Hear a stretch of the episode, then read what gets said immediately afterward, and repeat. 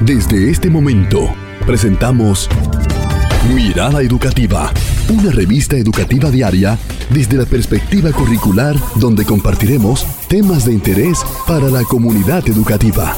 Mirada Educativa.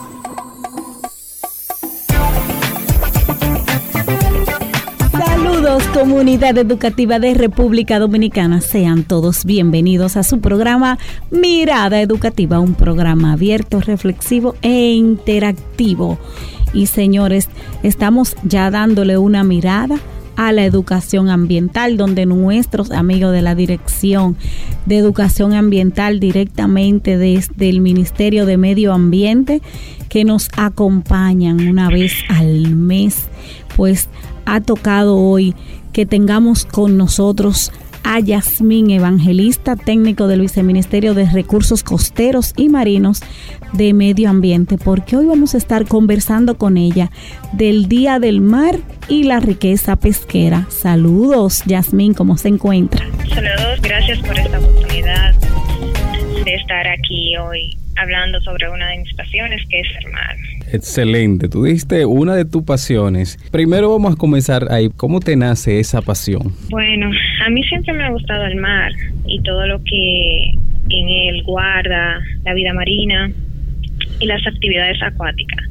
Eso me llevó hace unos años a interesarme a estudiar desde la perspectiva científica sobre los diferentes sucesos y eventos que suceden en el mar, en especial con las especies marinas. Así es como llego a estudiar biología, enfocándome en lo que es la biología marina específicamente, y luego entonces ya comienzo a trabajar en esta área que me apasiona muchísimo, que es la conservación de los ecosistemas marinos.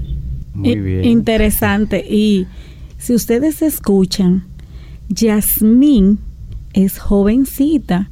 O sea que seguimos nosotros aquí diciendo que todavía nosotros tenemos esperanza, que nuestros jóvenes se están preparando para transformar nuestra realidad. Y como vamos a estar conversando del Día del Mar y la riqueza pesquera, ¿por qué se celebra este día? Sí, mira, muy buena pregunta. Es muy importante saber y, y entender por qué hay días especiales que son los llamados efemérides ambientales, que son días que se dedican a temas específicos con el objetivo de concientizar a la población, a las personas que todavía no saben la importancia de estos días o cuál es el objetivo detrás de establecer estos días, que casi siempre tienen una causa muy específica y muy importante.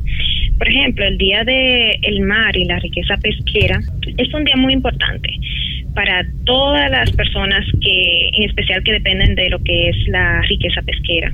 Este día se estableció el 1 de octubre de 1937 en Argentina por algunas autoridades. Ya luego, a través de los años, muchos países adoptaron también este día para poder celebrar y poder conmemorar y concientizar a la población sobre la importancia del mar y de los recursos que éste nos ofrece. Como ya mencioné, el objetivo es concientizar sobre la importancia que tiene el mar para la supervivencia de la vida en la Tierra. Como todos sabemos, el mar eh, o las aguas ocupan el 70% del planeta Tierra. Y no solamente que ocupan un gran espacio de lo que conocemos como nuestro hogar, sino que también producen entre el 50 y el 85% del oxígeno que nosotros respiramos.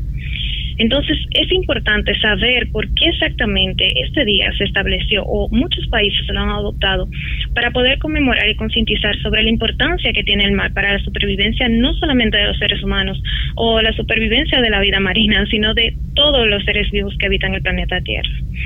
Un estudio importante de la FAO, que es la Organización de las Naciones Unidas para la Alimentación y la Agricultura, específicamente en el 2017, publicó un estudio donde ellos dan a conocer que la pesca específicamente y la actividad de acuicultura implementan de manera directa empleo a, 56 millones de personas. Eso fue en 2017. O sea, calculando esa cifra, llevándola a la actualidad, muchas personas creen que esta cantidad de empleos que se ha generado a través de la pesca por la demanda de los recursos marinos se ha incrementado de forma sustancial. Sí, no, me imagino que eso es de forma directa, porque la que lo que se benefician de forma indirecta ahí No tiene límite prácticamente. Sí. sí, exacto. Eso, eso es cierto, porque no solamente podemos ver los 56 millones de empleo que se generaron en 2017 a través de la pesca, sino también la cifra de la cantidad de familias que dependen de la pesca, de, de estas personas que se han empleado a través de la pesca, a través de los años. Así es. Precisamente entonces, atendiendo a esto, ¿cuáles factores amenazan la vida en el mar? Bueno, mira, muy buena pregunta. Actualmente hay varios factores que amenazan la vida en el mar. Dentro de estos podemos decir que hay uno que engloba casi todos los demás, que son los impactos antropogénicos. Cuando nos referimos a los impactos antropogénicos, nos referimos a las acciones humanas que impactan de forma directa o indirecta eh, al mar y la vida marina. Eh, muchas de estas acciones también son conocidas por las personas, aunque no de forma como muy concreta, pero sí, por ejemplo, hay personas que saben que no pueden contaminar porque todo va a llegar al mar y que de alguna forma están causando algún daño a la vida marina. Pero, sobre, sobre todo, las principales acciones humanas que amenazan la vida marina se encuentra la sobrepesca, que es una pesca excesiva sin pensar en el futuro, en el mañana. También están los residuos sólidos o la contaminación por residuos sólidos, donde miles de especies se encuentran amenazadas por esta causa. También está la acidificación de las aguas y el cambio climático. Este último se ha vuelto muy popular en los últimos años eh, por medio de campañas eh, y concientización sobre el cambio climático, porque este ha llevado en verdad a los ecosistemas marinos a un punto de casi no retroceso, a través de lo que es el calentamiento global, las altas temperaturas de las aguas, que de alguna forma u otra afectan los principales ecosistemas marinos que son los que resguardan la riqueza pesquera. Bueno, interesante. Y tú estuviste hablando de la pesca sostenible y de la importancia que tiene esta, ya que las familias pues se sustentan de esto y también lo hacen con, con un grado de responsabilidad.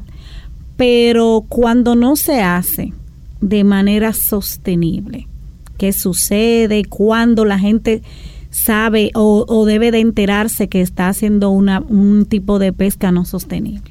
Sí, mira, la pesca sostenible es muy importante porque es un tipo de pesca que respeta los ecosistemas marinos y que se adecua al ritmo reproductivo de los peces, específicamente las especies que están siendo demandadas y otras especies que son de interés económico y que rechaza lo que es la pesca destructiva o la pesca indiscriminada. Saber qué es la pesca sostenible, implementarla es muy importante para las personas o los principales actores que son los pescadores y las familias que dependen de la pesca, porque si si saben qué es la pesca sostenible y cuáles son los beneficios, no van a recurrir a las a la pesca o a las artes de pescas destructivas. Entonces, de alguna forma van a proteger lo que les está dando beneficio, lo que les está garantizando el alimento de su familia y su futuro. Entonces, por eso es importante saber cuál, cuál tipo de pesca es sostenible y cuál tipo de pesca no es sostenible y cuáles son los beneficios y las consecuencias de implementar una o la otra. ¿Cuándo se convierte en sostenible y cuándo entonces es destructiva? Para que lo diga así y que se vea la diferencia eh, más tangible. Sí, mira, eh, hay personas que creen que todo tipo de pesca es destructiva o que no es sostenible porque de alguna forma se está capturando una especie o animal. Pero cuando hablamos de pesca sostenible nos referimos a aquellas artes de pesca selectivas. Por ejemplo, yo pesco camarones. Yo voy a utilizar un arte de pesca que solamente me permita capturar camarones, no otras especies que quizás eh, no las voy a aprovechar porque no es necesario venderlas, no tiene alguna salida económica o simplemente si la pesco se va a desperdiciar. Entonces, cuando yo sé lo que quiero pescar o sé lo que lo que estoy demandando del mar y busco una, un arte de pesca que me permita exactamente pescar lo que yo quiero, o sea, una pesca selectiva, estoy haciendo una pesca sostenible.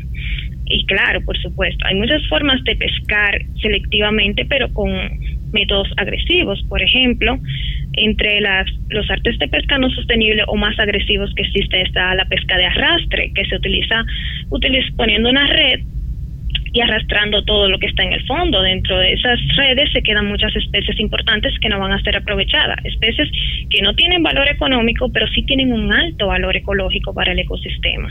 Por ejemplo, las tortugas marinas, los manatíes, los delfines, muchas veces se quedan enredados en estas redes y se asfixian porque no pueden subir a respirar, no pueden salir. Entonces se está matando de forma indiscriminada muchas especies que son importantes. Para ponerlo un poco más como diferenciado, la pesca sostenible y la pesca no sostenible.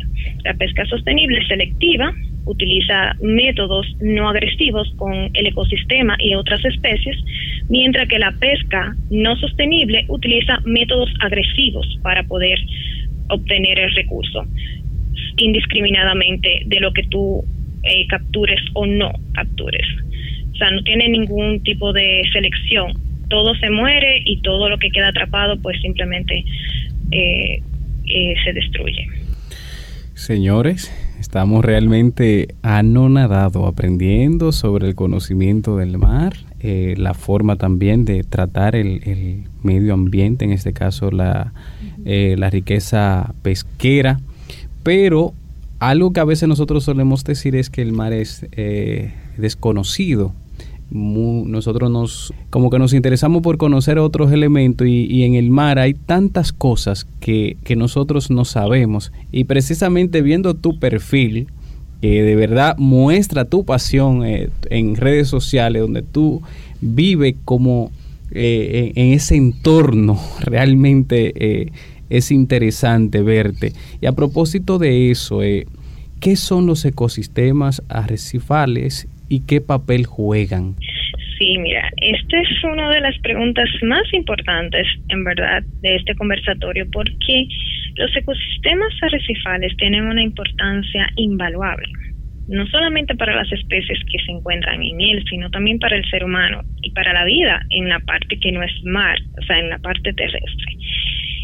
El ecosistema arrecifal es uno de los ecosistemas más diversos del mundo y el más diverso de los ecosistemas marinos, porque alberga y le da refugio al 25% de las especies marinas. Al 25% de todas las especies que están en el mar le ofrece hogar. Eso quiere decir que casi todas las especies que nosotros conocemos pasan alguna parte de su vida en el arrecife hasta que se vuelven adultos y pueden independizarse. Dentro de ellas, claro, podemos mencionar los peces que son de interés eh, de las personas que dependen de la pesca y del comercio.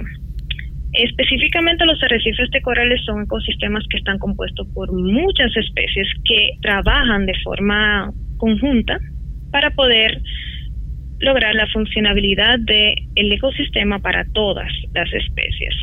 Especialmente los corales, que son los que forman los arrecifes, y que favorecen la vida de, de, todas las otras especies que están en el ecosistema recifal. ¿Cómo se le hace daño a este tipo de ecosistemas? Sí, mira, los arrecifes también están siendo impactados de forma negativa, especialmente por el cambio climático y lo que es el calentamiento global, porque las altas temperaturas los afectan de forma directa. Como sabemos, los corales son animales marinos que viven en una relación simbiótica con un tipo de alga que depende de la luz del sol para poder proveerle alimento al coral. Cuando las altas temperaturas suben, pues esta alga muere y el coral entonces queda vulnerable para enfermedades y eventos episódicos que de alguna forma matan el coral. Si no existe un componedor del arrecife, que en este caso son los corales, porque han muerto por las altas temperaturas, por la contaminación, entonces no vamos a tener un arrecife. Y si no hay un arrecife, o sea, un lugar, un espacio seguro para las especies, entonces no vamos a tener riqueza pesquera. No vamos a tener peces para poder consumir. Madre mía, yo estoy eh, eh, escuchándola hablar a ella, yo estoy buscando las imágenes para poder tenerla hacer el rastreo mental de, de, las conexiones que ella va dando ahí, de los datos, las informaciones. claro. Sí, porque aunque uno habla mucho de Recife y los corales, pero ahí como en ese va y bien, va y realmente uno, uno a veces como que no lo identifica. Y qué importa, qué, qué bueno que tú estés aquí. Mira, a propósito de tu participación, ya hay algunos centros educativos que dicen que si tú puedes estar con ellos eh, hablando sobre este tema así a niños de, de, de 10 y 11 años, ya no están escribiendo, para que tú veas el interés que despierta el tema. Claro, claro, por supuesto. Así es. Bueno, ¿qué servicios ambientales recibe el, el ser humano sobre el mar? ¿Cómo cuidarlo? ¿Cómo, cómo tratarlo? ¿Cómo ser sostenible o mantener esa riqueza pesquera, como tú dices? Bueno, como tú mencionaste, un servicio ambiental que nos ofrece el mar es una, un servicio que el mar nos ofrece, es decir, un beneficio que nosotros necesitamos del mar para poder sobrevivir. Como dije en un principio, los dos principales servicios que nos ofrece el mar es fuente de alimento para la población humana y oxígeno. Como mencioné, dentro del 50 y el 85% del oxígeno que los seres vivos respiran en la Tierra se produce en el mar, gracias a microorganismos que producen este oxígeno. Aparte de el océano, principalmente los océanos, claro, regulan el clima de la Tierra. ¿Cómo ellos hacen esto? Bueno, las radiaciones solares las absorben. Eso evita que entonces la Tierra se caliente más y que haya menos calor en el planeta y por lo tanto eso se refleja en fenómenos atmosféricos menos agresivos para la humanidad. Aparte de todos los servicios que mencionamos anteriormente de los ecosistemas marinos, como los arrecifes de coral y los manglares. Hace poco, con el paso del huracán Fiona, aquí en el país se aprovechó un servicio ambiental de uno de los ecosistemas costeros eh, más importantes y más productivos, que es el ecosistema del manglar. Todas las embarcaciones de la parte este, específicamente de la romana, se resguardaron en el manglar hasta que pasara el huracán. Esto es un servicio ambiental que nos ofrece uno de los ecosistemas más importantes, que es el ecosistema manglar. Y esto es gracias a la interacción del océano. Esto es gracias a la interacción del mar con, con la tierra. Entonces, estos son los más importantes servicios ambientales, la alimentación, el oxígeno y la protección para la humanidad. Bien, entonces, fruto de esto, ¿por qué es importante la educación ambiental en las comunidades costeras? Y yo diría que en, todo, porque nosotros como país, que somos, somos una parte de una isla, deberíamos conocerlo. ¿Por qué es importante la educación en este sobre el tema ambiental? Así es, así es. Mira, hay muchas personas que dicen, bueno, eh, yo no vivo en la costa, yo no vivo cerca de la playa, y lo que yo hago aquí no se va a reflejar en el mar, y eso es, eso es una idea errónea, porque el mar no comienza en la costa, el mar comienza donde comienza la sucesión ecológica de los ecosistemas hasta llegar al mar. Si tú vives en una ribera de un río, si vives en una montaña, y tú piensas que tus acciones no van a, dañar el mar, es, estás equivocado.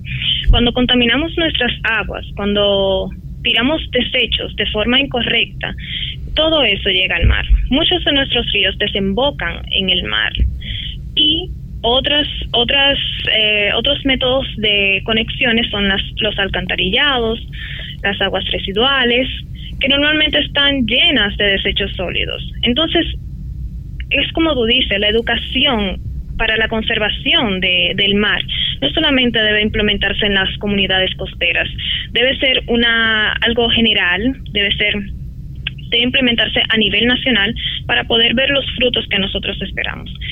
específicamente, claro, a las personas que dependen de la pesca es bueno educarlo en este tema, de la pesca, de por qué debemos de cambiar nuestros hábitos destructivos por hábitos constructivos y futuristas, que no solamente pensemos en el hoy, sino en qué comeremos mañana, qué comeremos en un mes, qué comeremos en dos años. Esto es importante, pero no es lo que sucede con frecuencia, ya que muchos pescadores explotan las especies marinas sin pensar en qué van a comer mañana, porque tienen la idea de, bueno, si yo no me lo llevo hoy, entonces se lo va a llevar otro. Entonces esto pasa muy a menudo. Muchos pescadores dicen, bueno, ya yo lo encontré, si no me lo llevo ahora, no voy a tener esta oportunidad de nuevo. Entonces, esto ha llevado que cada vez los, las personas que pescan, pues se lleven todo lo que encuentren, todos los peces que encuentran, sin importar si son adultos, si son juveniles, si están en temporada de reproducción, si se puede o no se puede pescar, entonces se lleva todo y esto lo que ha llevado a un desequilibrio en el ecosistema. porque si tú te llevas los peces que están en plena reproducción, pues entonces no solamente estás llevando TCPs, te estás llevando toda una generación. Entonces, cada vez hay menos especies en las aguas someras de la República Dominicana, donde las personas pueden acceder fácilmente a la pesca. Y esto ha llevado a que las personas tengan que ir a aguas más profundas a buscar recursos, porque ya en la parte más baja de, de, la costa ya no hay nada, porque se han llevado todo. Entonces es importante educarnos sobre la pesca sostenible, sobre qué podemos pescar, qué no podemos pescar, cuándo podemos pescar y cuándo no podemos pescar, para poder garantizar el futuro y la riqueza pesquera. Y qué bueno que tenemos tus orientaciones porque hay una gran parte de la población que está haciéndose consciente en este momento y sé que va a comenzar a ver esa manera sostenible de pescar, de ver el mar como una forma de vida de nosotros y también qué le vamos a dejar nosotros a nuestras futuras generaciones. Y me imagino que para todo esto pues existen regulaciones que se implementan para la conservación del mar y su riqueza en República Dominicana. ¿Cuáles son estas? Así es. Mira, hay varias varios organismos que regulan las actividades marinas, las actividades acuáticas en República Dominicana. Dentro de estos organismos está el Ministerio de Medio Ambiente y Recursos Naturales, que a través de su ley 6400 eh, establece específicamente en su capítulo 5 sobre recursos costeros y marinos algunas regulaciones y algunos artículos que hablan específicamente sobre eh, las artes de pescas y las fechas de pesca. Por ejemplo, el artículo 145 este establece de que todos los bienes públicos, sean marinos o terrestres, pues están bajo el dominio del el Estado dominicano. Pero que todo dominicano tiene derecho de su pleno disfrute salvo cuando hay limitaciones por el mismo Estado. En este caso ya entran las regulaciones y las fechas que están en el artículo 149, donde habla específicamente de las leyes de la, de la regulación pesquera, específicamente sobre las, las especies de subsistencia, que son las especies demandadas. También regula el, el comercio y la pesca industrial. Y a través de este artículo y de esta ley se va a determinar las prácticas de pesca, la introducción, el trasplante, el cultivo, la cría, los lugares donde se puede pescar y las fechas en las que se puede pescar. No solamente eso, sino que también establece cuáles especies se pueden pescar o capturar, su tamaño, su sexo y el número de ejemplares que se puede capturar. Entonces, es importante porque muchas personas no saben que existe una ley que regula todo esto y hasta ese nivel. Entonces, a través de esta ley se realizan decretos presidenciales como los que han pasado recientemente sobre la veda del pez loro, resoluciones administrativas que crean zonas de no pesca y zonas marinas protegidas como los santuarios marinos donde no está permitida la pesca y las actividades marinas están bien regularizadas. ¿Para qué?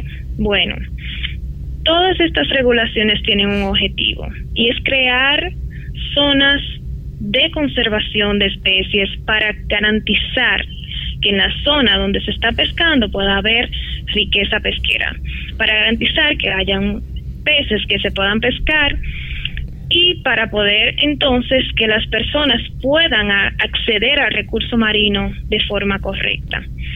Eh, estas zonas de no pesca son muy importantes porque en estas zonas de no pesca normalmente existen ecosistemas marinos que es donde se refugian estas especies. Por eso son importantes porque ahí no se puede pescar y si las especies pues adquieren un tamaño, un nivel, un estadio de ya adecuado para la pesca, pues entonces van a migrar a las zonas donde sí se puede pescar y las personas van a poder aprovecharlas de mejor forma. Excelente. ¿eh? Bueno, dándole una mirada a la educación ambiental a Yasmín Evangelista, hemos mirado el mar por dentro y su riqueza pesquera. Y ha sido Yasmín que con esa pasión nos ha llevado ahí, sobre todo a ese nivel de conciencia que debemos de tener, porque si cuidamos el mar, cuidamos nuestra propia vida. Bien puntual en las preguntas, en la ley y todo, como, como realmente estamos sorprendidos con tu participación. Eh, y a propósito de eso, ¿cómo podemos nosotros ayudar en la conservación del mar y su riqueza que tú muy bien has descrito? Sí, mira, yo diría, y de todo lo que hemos conversado ahora, creo que, que la primera acción que debemos hacer para proteger el mar y su riqueza pesquera es la educación entender los beneficios, los servicios y entender que el mar es nos ofrece todos estos servicios y todos esos recursos, pero que no son ilimitados. Esos recursos son limitados. Y al saber que son limitados, debemos educarnos para saber cómo aprovecharlo de la forma más amigable y más sostenible. También podemos evitar la contaminación de las aguas, no pensar que porque yo tiro la basura cuando llueve en los contenedores, esa basura no va a llegar al mar. Eso es así, va a llegar al mar y va a impactar la vida marina y va a amenazar el futuro de, de muchas generaciones también respetar las leyes nacionales, los tiempos de, que se establecen para que las especies puedan reproducirse, puedan tener un descanso de lo que es la pesca. También utilizar artes de pesca sostenibles, selectivos, que no, no sean agresivos con el medio ambiente ni con el ecosistema donde se encuentran las especies. Y también, por último, podemos unirnos a proyectos de conservación marinas y muchas organizaciones que trabajan eh, con ecosistemas marinos, que trabajan con manglares, que trabajan con arrecifes de coral, con restauración, para garantizar exactamente eso, la riqueza pesquera, para garantizar el futuro de las generaciones y que las personas puedan acceder a los recursos que el mar nos ofrece. Bueno, excelente. Y nosotros comenzamos ya con esa ayuda y es que nosotros pusimos como plato aquí a mirada educativa para comenzar este proceso de que la gente conozca. Pero queremos una acción más directa tuya, queremos una acción más directa. Pregúntele a ella cuál organización se puede unir para que tú participes y colabore ahí también. Y los que nos están escuchando quieran unirse a... Si tú conoces alguna de esas organizaciones, por favor, eh, que nos pueda situar para que Sulmireni se, se una y trabaje de forma directa. Sí, así es. Bueno, mira, muchas organizaciones reciben voluntarios. Dentro de eso puedo, puedo, mencionar la Fundación Verde Profundo en Boca Chica. Esta trabaja con varios ecosistemas, trabaja con manglares y trabaja con corales. Eh, también puedo mencionar a Fundemar, que es una fundación muy conocida por el tema también de los manatíes y muchos otros proyectos de conservación y restauración marina también, con corales específicamente. Y en Samana está CEPSE, que es el Centro para la Conservación de la Bahía de Samana y su entorno. Y en Puerto Plata está la Fundación Magua, que también trabaja con la comunidad de Sosúa en cuanto a lo que es la restauración de las riberas de los ríos y riberas por medio del ecosistema manglar y también del arrecife de coral a través de los viveros marinos. Son fundaciones y organizaciones que las personas pueden solicitar ser voluntarios y poder apoyar y aportar con la protección y la conservación del mar y sus recursos. Usted sabe, tiene una deuda, tiene que venir acá con nosotros directo, dice la productora. De manera presencial y es una invitación a toda la Dirección de Educación Ambiental de, de compartir ya de manera directa aquí con nosotros, sentir este, este calorcito de todos ustedes. Agradecer a Yasmín eh, Evangelista, técnico del Viceministerio de Recursos Costeros y Marinos de Medio Ambiente y a todo el equipo de la Dirección de Educación Ambiental que mensualmente nos traen esos temas de concienciación. Señores, y a ustedes agradecerle, como siempre, la sintonía de estar con nosotros de lunes a viernes. Recordarles que mañana tienen una cita con nosotros, así que no se vayan, sigan con la programación de Radio Educativa. Esto fue Mirada Educativa. Somos, somos Mirada Educativa, un programa abierto, reflexivo e interactivo. Mirada Educativa